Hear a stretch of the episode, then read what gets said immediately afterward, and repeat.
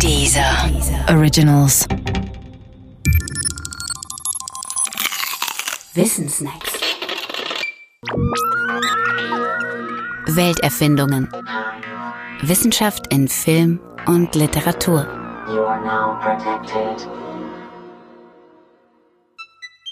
iRobot. Eine menschliche Maschine. Bei den Welterfindungen, die sich um Roboter drehen, steht oft eines der beiden folgenden Themen im Mittelpunkt. Erstens, wie sieht eine Welt aus, in der sich die Roboter oder allgemeiner die künstlichen Intelligenzen verselbstständigen und sich gegen den Menschen wenden? Zweitens, was braucht es, damit eine Maschine mehr ist als nur eine Maschine? Im Film iRobot sind beide Themen miteinander vermischt.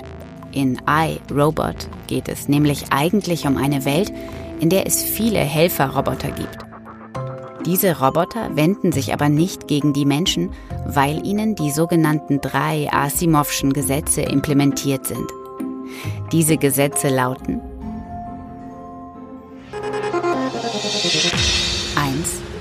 Ein Roboter darf kein menschliches Wesen verletzen oder durch Untätigkeit zulassen, dass einem menschlichen Wesen Schaden zugefügt wird.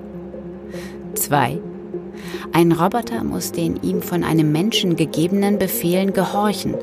Es sei denn, ein solcher Befehl würde mit Regel 1 kollidieren, also menschlichen Wesen Schaden zufügen. 3. Ein Roboter muss seine Existenz beschützen, solange dieser Schutz nicht mit Regel 1 oder 2 kollidiert, also menschlichen Wesen Schaden zufügt oder der Befehlsregel widerspricht. Trotzdem laufen die Roboter irgendwann aus dem Ruder und töten Menschen, weil nämlich eine Superintelligenz namens Wiki die Programmierung der Helferroboter außer Kraft setzt.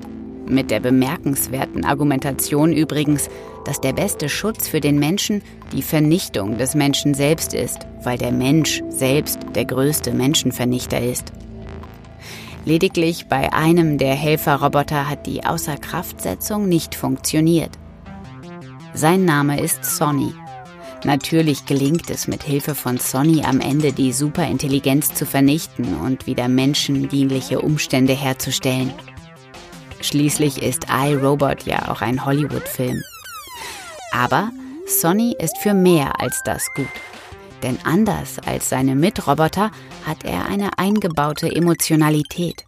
Mit der kann er anfänglich nicht besonders gut umgehen.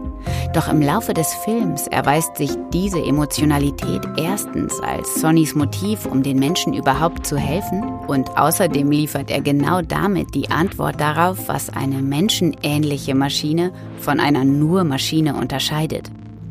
Freilich ohne genau zu sagen, worin Emotionalität denn genau besteht und wie man sie in Maschinen implementiert.